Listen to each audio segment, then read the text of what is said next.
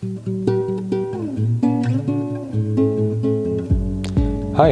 ich bin Oliver und das ist der Freihändig Podcast.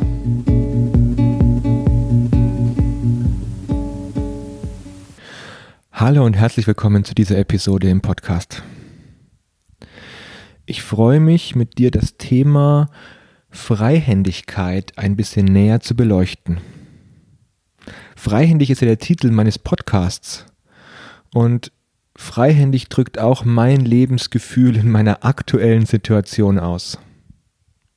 Und freihändig heißt für mich auch dieses Gefühl des freihändig Fahrradfahrens, des Loslassens, neu atmen Könnens, das sich umschauen und in einem anderen Modus unterwegs sein, dass ich das auch in all meine Seminare, Workshops, meine Coachings und auch meine Podcasts mit hineinnehme. Das Thema ist für mich im Moment allgegenwärtig. Und jetzt möchte ich mit dir ein bisschen näher beleuchten, was das eigentlich für mich heißt, welche persönlichen Erfahrungen ich mit diesem Thema gemacht habe und wie ich Freihändigkeit und auch Loslassen in unserer Gesellschaft sehe. Ich möchte starten damit, dass in unserer Gesellschaft im Moment Loslassen ziemlich hip ist. Überall auf Instagram, in den ganzen Selbstcoaching-Programmen, auch in Beziehungsratgebern wird überall propagiert, man muss loslassen, weil man dann freier lebt. Und ich finde, dieses freie Leben, einfach sein eigenes Ding machen, sich nicht auf andere beziehen, sondern ein bisschen auch Egoismus leben, nimmt für mich an manchen Stellen überhand. Das heißt, ich möchte jetzt gleich mal deutlich sagen, ich bin kein Freund davon, sich seiner Verantwortung zu entledigen, sich vollkommen aus dem Leben zurückzuziehen und ein mönchisches Leben oder ein Leben in eine, in, als Einsiedler zu verbringen. Ich glaube auch nicht, dass narzisstisches Alleinherrschertum oder äh, Einzelkämpfertum wirklich die Lösung dazu ist. Das meine ich nicht, um es gleich mal am Anfang zu betonen. Denn für mich erwächst aus freihändig Sein, aus einer Freihändigkeit, eine zutiefst empfundene Freude am Leben, Verbindung mit meinen Mitmenschen und innerer Frieden. Das sind die Effekte, auf die ich eigentlich bei diesem Podcast hinaus möchte. Ich fange mal bei meiner eigenen Geschichte an. Warum dieses Thema gerade jetzt zu dieser Zeit und warum in Verbindung mit mir? Ich habe mein Leben bis vor zwei Jahren immer so gelebt, dass ich den nächsten Karriereschritt immer vor Augen hatte. Ich habe Dinge getan, um mich in der Berufswelt auch als Freiberufler zu etablieren. Ich habe meine nächsten Ziele danach ausgewählt, wie lukrativ sie sind, wie viel Referenz sie einbringen, wie viel Anerkennung ich dadurch auch bekomme. Das waren meine Ansatzpunkte. Ich habe versucht, in dieser Zeit immer stark zu sein, die Dinge selbst geregelt zu bekommen, möglichst auch nach außen hin erfolgreich mit einer tollen Oberfläche zu erscheinen. Das habe ich jahrelang gemacht. Und nach einiger Zeit bin ich dann durch meinen damaligen Mitarbeiter, durch Silas, auf ein Seminar auf eine Einführung in Kontemplation aufmerksam geworden. Er hat nämlich am Benediktushof eine Einführung in Zen besucht und ich hatte den Benediktushof schon länger im Blick und wollte so ein, eine Einführung auch mal erleben. Ich hatte aber ziemlich Respekt davor und wusste auch nicht, was mich dort erwartet. Denn man sitzt in Stille und macht fast nichts anderes. Man schweigt den ganzen Tag und ist nicht in Interaktion mit anderen Menschen. Diese Situation hat mir sehr großen Respekt eingeflößt und ich hatte Angst davor, mich dieser Situation auszusetzen. Und das ist, glaube ich, ganz typisch.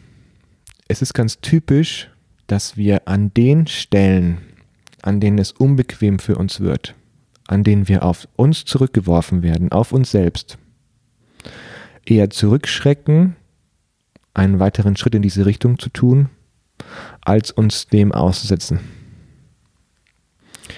Denn es gibt ein schönes Buch von Virginia Satir, das heißt Meine vielen Gesichter. Der Untertitel ist Wer bin ich wirklich? Und in diesem Buch wird am Anfang so schön beschrieben, wie es ist, wenn der Deckel gehoben wird. Das Risiko nach innen zu schauen. Dieses Risiko erlebe ich immer wieder, wenn andere Menschen sagen, boah, lass uns mal nicht zu tief gehen mit meinen Emotionen. Ich weiß nicht, ob ich den Deckel dann wieder zukrieg. Ich glaube auch, dass viele Menschen Angst haben, sich dann in ihrem Inneren und dem, was Unbekanntes ist und was dort auch lauert, sich zu verlieren oder sich inneren Stimmen, inneren Dämonen oder vielleicht auch Ängsten auszusetzen, bei denen sie das Gefühl haben, ihnen nicht standhalten zu können. Ich glaube auch, dass diese Angst berechtigt ist. Es ist berechtigt, auch den Deckel einfach mal zuzulassen. Und gleichzeitig wartet, wenn man sich auf diesem Weg begibt, den Deckel zu heben, eine unglaubliche Reise auf uns. Und auf diese Reise, die ich vollzogen habe, für mich möchte ich dich jetzt kurz mitnehmen.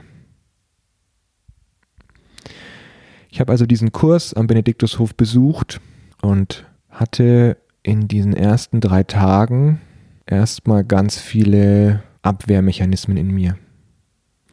Ich war dort gesessen, ich habe mich immer wieder abgelenkt, immer wieder aufs Handy geguckt. Ich habe den Buchladen besucht, obwohl man diese Ablenkung auch nicht machen sollte. Ich habe immer wieder geschrieben und Dinge für mich notiert, die mir aufgefallen sind. Ich war immer in Aktion. Ich war immer aktiv in Bewegung und musste etwas tun, um mich abzulenken. Und nach zwei, drei Tagen habe ich gemerkt, oh, da passiert was in mir, aber ich konnte nicht richtig greifen, was da passiert. Ich habe nur gemerkt, irgendwie tut es mir gut. Also habe ich damit weitergemacht. Ich habe zu Hause mir Meditationszeiten eingerichtet, ich habe mir ein Meditationseck eingerichtet und ich habe dafür gesorgt, dass ich immer wieder mir Zeit für Meditation und Achtsamkeit einrichte. Und im Alltag war das dann erstmal eine gute Erholungspause, nämlich erstmal Pausen in meinem Leben einzurichten. Pausen zu machen, an denen ich überhaupt mal innehalte und in mich hineinspüre, um zu merken, wie es mir geht. Das war der erste Schritt.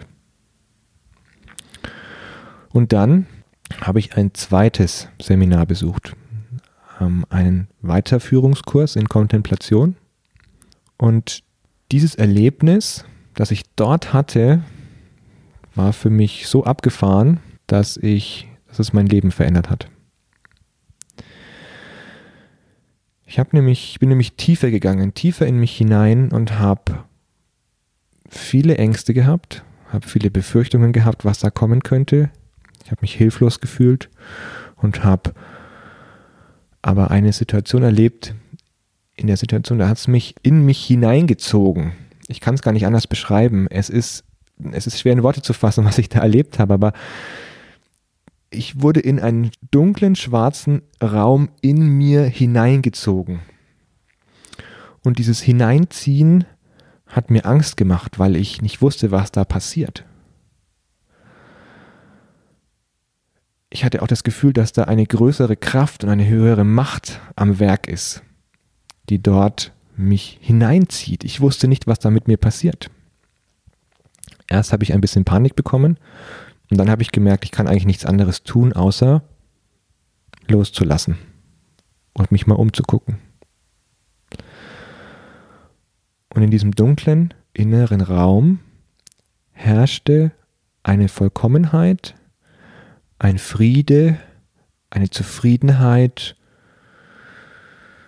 und eine Göttlichkeit, die ich so noch nie erlebt habe. Etwas Vollkommenes.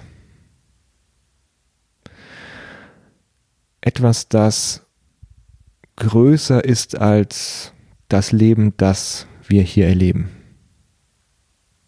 Etwas Fortdauerndes. Etwas, über das ich keine Kontrolle habe. Dieses Erlebnis ist fundamental für mich und prägt mich seitdem, seit diesem Erlebnis, seit ja, eineinhalb, zwei Jahren. Ich versuche auch gar nicht, es mir rational zu erklären, sondern ich erlebe es als das, was es ist. Als eine Erfahrung, die ich gemacht habe. Eine Erfahrung, die ich erst zulassen musste in mir. Wenn man da so mehrere Tage auf dem Kissen sitzt und meditiert, die Stille genießt, dann ist das alles andere oftmals als genussreich. Denn wenn man den Deckel hebt, wenn man drunter schaut, wenn man also zulässt, sein Inneres rein und in, in der ursprünglichsten Form mitzubekommen, dann tauchen da nicht nur schöne Elemente und schöne Formen auf, sondern dann tauchen auch ganz viele Ängste auf. Wut und Ärger, Hilflosigkeit, tiefer, tiefer Schmerz, Trauer, Ohnmacht. All diese Facetten in mir habe ich vorher jahrelang weggeschoben. Natürlich habe ich mich zwischendrin mit ihnen beschäftigt, aber immer wieder nur auf eine kognitive Art und Weise. Ich habe darüber reflektiert, aber ich habe meinen Körper, meine Seele, meinen Geist nicht mit einbezogen. Was ist also passiert? Was war der Effekt daraus?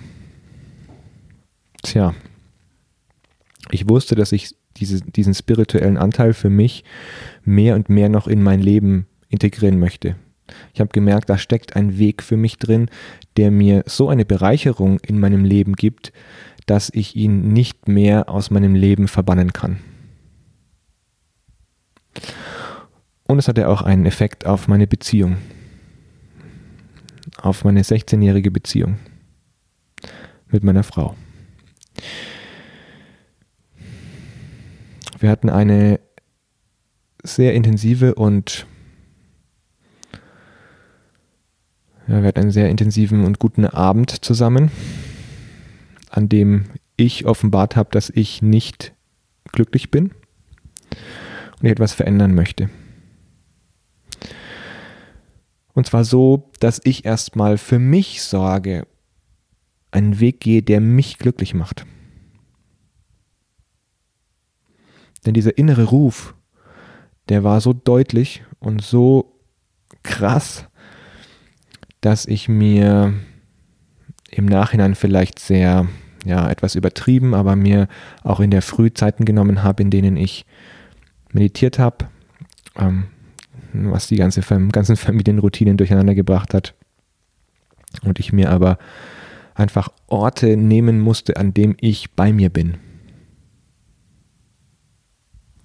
Und diese Praxis für mich im Alltag einzuüben, war entscheidend, um auch in meiner Beziehung nicht in Muster zu fallen, die ich vorher gelebt habe, nämlich mich zurückzunehmen an Stellen, an denen ich eigentlich für mich hätte einstehen müssen.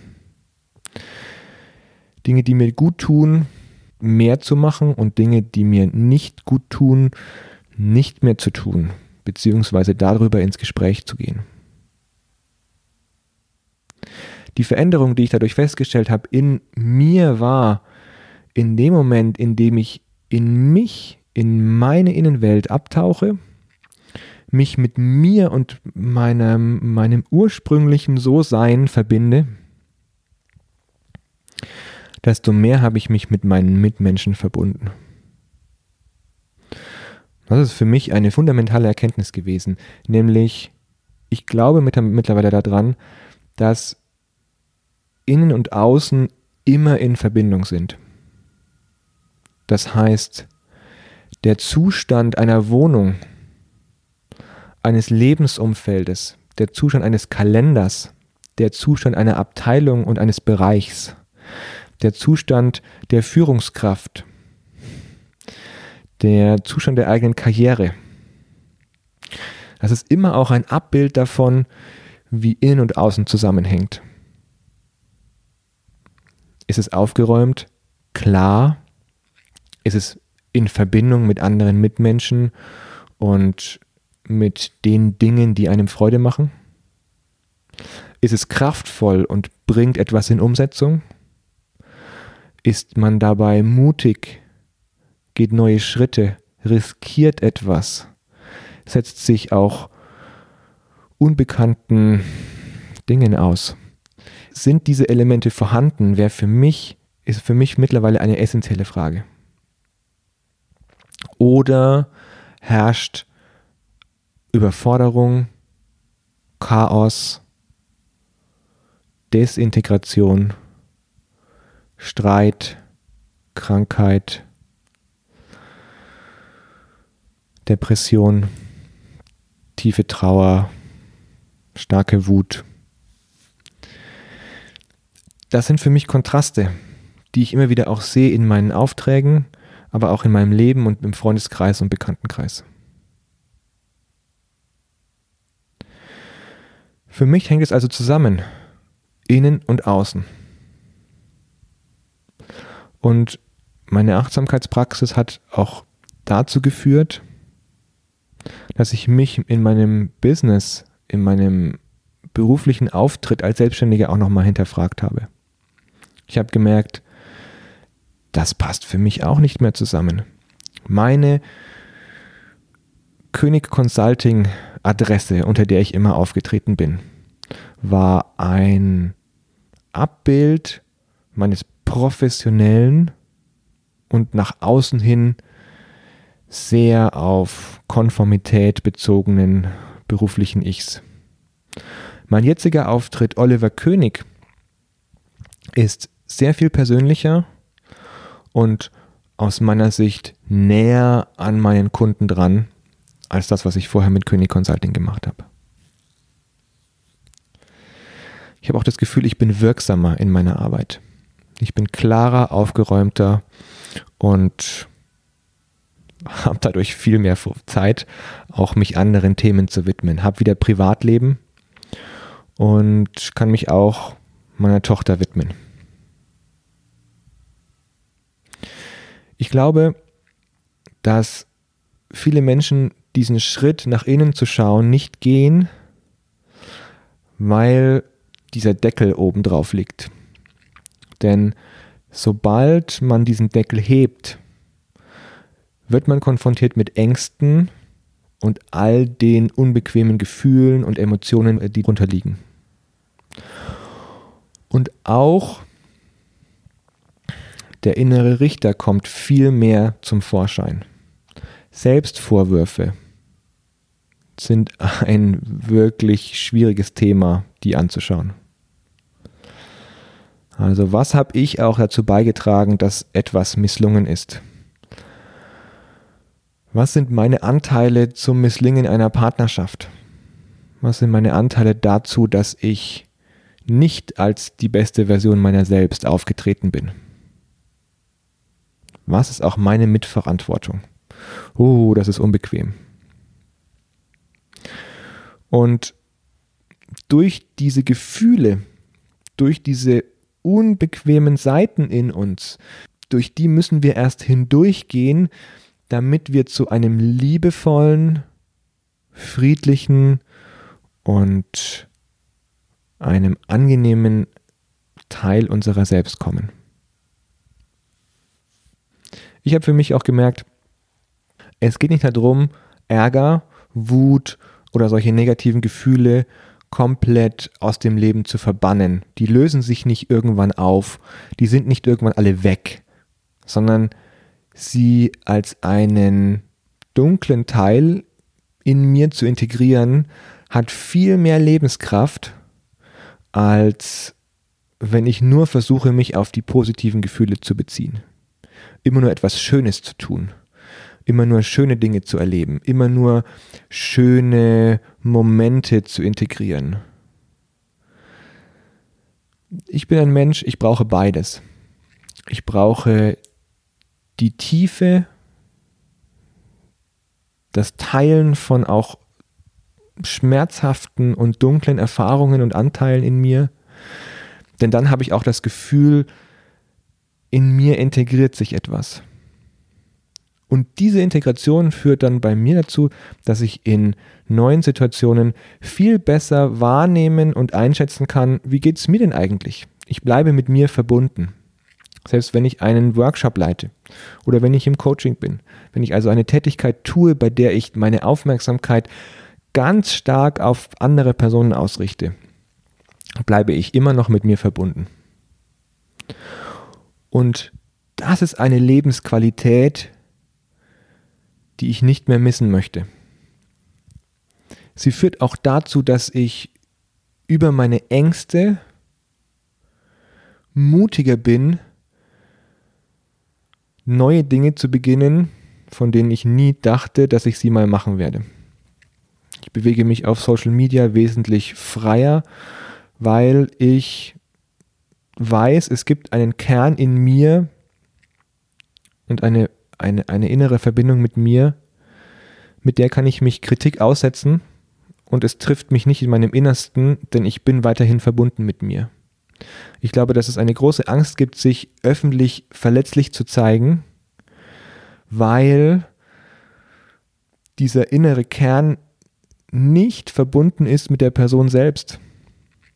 Wenn diese Verbindung da ist, dann kann man sich auch Kritik aussetzen, weil man dann nicht von irgendwelchen inneren Kritikern überrascht wird, die sagen, ja, na klar, war ja klar, dass sich jemand kritisiert, war ja eh schon scheiße, was du alles immer gemacht hast.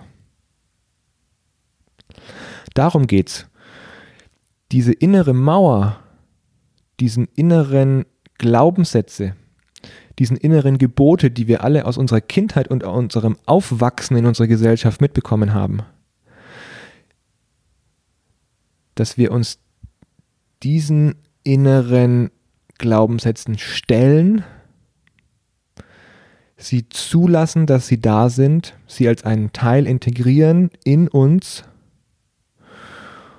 um dann daraus was zu machen. Ich habe im, im Zuge meiner meines, meines Neulandbetretens in den letzten Monaten sehr viele gute Erfahrungen gemacht. Zwei Beispiele möchte ich euch erzählen. Nämlich, ich bin immer wieder fasziniert davon, wie künstlerisch und wie kreativ Maler sind. Ich habe mir immer gedacht, da, da steckt doch so viel Potenzial da drin. Ich möchte das auch immer wieder mal machen. Aber ich habe es nie getan, weil das Resultat vielleicht nicht gut genug sein könnte, damit ich es jemand anderem zeige. Weil das Resultat vielleicht nicht das ausdrückt, was ich sagen möchte. Weil das Resultat vielleicht nicht der Kritik anderer Menschen standhält. Gestern habe ich mich an meine Leinwand gestellt die Staffelei habe ich von einer guten Freundin geschenkt bekommen und äh, geliehen bekommen. Das hat sie mir hereingestellt und hat mir Farben dazu gegeben und sogar ihre Pinsel. Und gestern ist ein innerer Wunsch entstanden, aus der Emotion, die gerade da war, ein Bild entstehen zu lassen. Deswegen habe ich mich mit schöner Musik nebenbei an die Leinwand gestellt und habe einfach gemalt. Ich habe nicht nachgedacht, ich habe einfach gemalt. Und ich bin stolz darauf, was entstanden ist. Es ist nicht perfekt, es ist kein Meisterwerk, es ist kein Werk, das wahrscheinlich mal in 20 Jahren irgendwann gezeigt wird, bei dem man sagen kann, oh, das war das erste Stück, das der Künstler gemalt hat und seht nur, was sich daraus entwickelt hat. Nein, Darum geht es auch nicht. Es geht darum, ein, diesen künstlerischen Anteil im Leben zuzulassen und dem Ausdruck zu verleihen.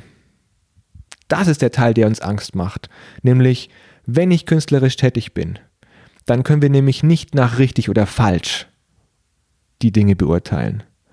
Dann ist das eben kein Arbeitsprojekt, bei dem man sagen kann, es ist vollendet und die nächste SAP-Integration ist geschafft, sondern dann ist es etwas, was nicht durch gut oder schlecht, sondern durch mögen oder nicht mögen beurteilt wird. Also eine innere Anziehung, die entsteht. Manche Menschen fühlen sich dann eher angezogen von einem künstlerischen Werk und manche Menschen eher abgestoßen. Und das ist ganz normal. Nur vor dieser sozialen Kritik. Denn mögen geht tiefer als gut oder schlecht. Mögen ist etwas, was uns auch von Menschen entfernt, wenn sie sagen, ich mag das nicht, was du getan hast. Und damit kommt, glaube ich, auch automatisch eine Angst einher, dann selbst nicht gut genug zu sein. Und für mich heißt freihändig leben, gut genug sein, sich selbst zu lieben und den inneren Kern so zu erleben, dass man Risiken eingehen kann, sich Kritik stellen kann und sich mit den Menschen in den tiefsten Begegnungen auch verbinden kann. Ein zweites Beispiel möchte ich noch von mir erzählen, nämlich ich habe mit 18 einen Motorradführerschein gemacht und war seitdem nie wieder auf dem Motorrad gesessen. Ich habe das Ganze aus dem Blick verloren, weil ich mir immer dachte, oh, das Risiko ist doch ganz schön hoch. Ist es ja auch. Rein statistisch ist das Risiko viel höher. Ich will es nicht abstreiten. Aber nach der Trennung und nachdem ich in den letzten Monaten auch mehr zu mir gefunden habe, hatte ich Lust, mich wieder mal aufs Motorrad zu setzen. Und dann habe ich, und so ist es ja meistens mit Zufällen, die sind nicht nur zufällig, weil man drüber stolpert, sondern man braucht auch eine gewisse innere Aufmerksamkeit, damit man diese Zufälle auch entdeckt. Das heißt, ich war innerlich bereit, den Nachbarn wieder in Erinnerung zu rufen für mich, der eben einige Motorräder in seiner Garage stehen hat. Ich war vor ein paar Jahren mit ihm schon mal in Kontakt, bin auf ihn zugegangen, habe ihm einen Zettel ans Motorrad gesteckt und habe gefragt, ob wir uns mal austauschen können. Und daraufhin treffe ich einen Menschen, der so großzügig ist und auch so vertrauensvoll ist, zumindest zu mir, dass er gesagt hat, ja, welche Maschine möchtest du denn mal ausprobieren von den all den Maschinen, die ich in meinem Fuhrpark stehen habe? So hat das nicht gesagt, aber das ist mein Ausdruck. Und der hat mir Helm, Schuhe, Kleidung, Handschuhe, alles geliehen, sodass ich wieder mein Motorrad fahren konnte. Ja, was habe ich gemacht? Ich habe mir bei YouTube nochmal angeguckt, wie das so geht mit dem Schalten, habe mich aufs Motorrad gesetzt und bin rausgeeiert aus der Einfahrt, dass ich durchaus Angst um mich selbst und auch um andere hatte. Aber ich bin hier ins nächste Dorf gefahren, bin mit dem Adrenalinpegel unter meinem Scheitel wieder abgestiegen und habe mich erstmal erholt. Bin wieder aufgestiegen und habe das nächste Dorf erreicht und habe das nächste Dorf erreicht und das nächste Dorf erreicht. Und mittlerweile bin ich sechs Maschinen von ihm gefahren über den Sommer hinweg und habe alle möglichen Motorradtypen mal ausprobiert.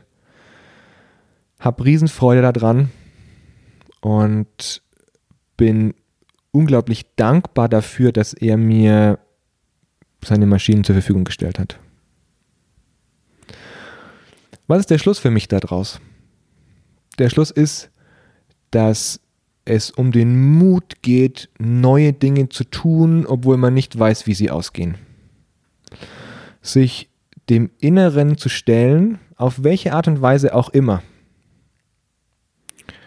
Und Kontakt mit dem eigenen Inneren aufzunehmen, den Deckel zu heben, um dann sich selbst innerlich so zu integrieren, dass man kraftvoller, zufriedener, friedvoller lebt und ein bewussteres Leben führt.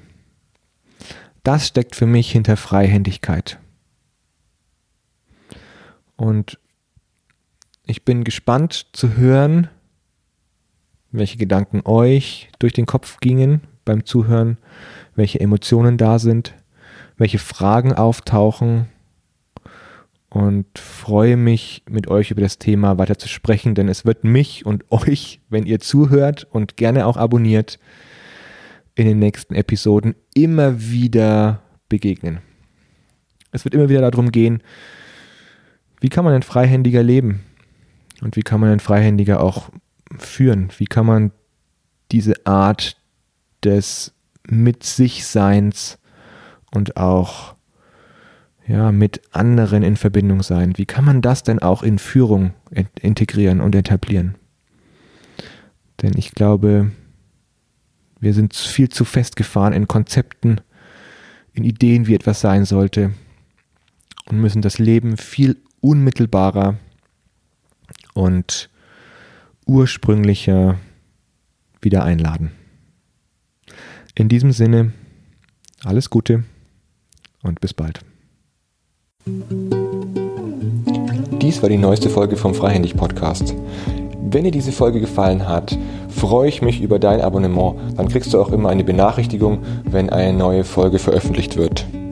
Du findest alle Informationen zum Podcast, alle neuesten Folgen und die Möglichkeiten, den Podcast zu abonnieren auf der Seite www.freihändig.net, freihändig mit AE. Du findest auch den Podcast und alle Infos dazu auf Social Media, auf Instagram unter Freihändig Podcast zusammengeschrieben und auch auf Facebook findest du eine Seite für den Freihändig Podcast. Wenn du weitere Informationen zu mir und meinen Angeboten haben möchtest, schau auf www.oliver-könig.net. Dort findest du alle Angebote zum Coaching und zur Organisationsentwicklung. Wenn du Fragen für den Podcast hast, Anregungen, Ideen, welcher Interviewpartner als nächstes interviewt werden sollte, dann schreib mir eine WhatsApp. Du findest mich bei WhatsApp unter der 0176 60806945. Schreib mir eine WhatsApp, sprich mir eine Sprachnachricht auf, sprich mir deine Fragen auf, die du hast auch zu den Inhalten, die hier in dem Podcast vorkommen. Ich freue mich, in Kontakt zu kommen mit dir und lass uns ins Gespräch kommen. Ansonsten werde ich diese Fragen, die ihr habt, auch wieder in anderen Episoden aufgreifen und nochmal zum Thema machen. Danke schon jetzt für euren Beitrag. Ich freue mich von euch zu hören und auf ein freihändiges Leben. Bis bald. Ciao.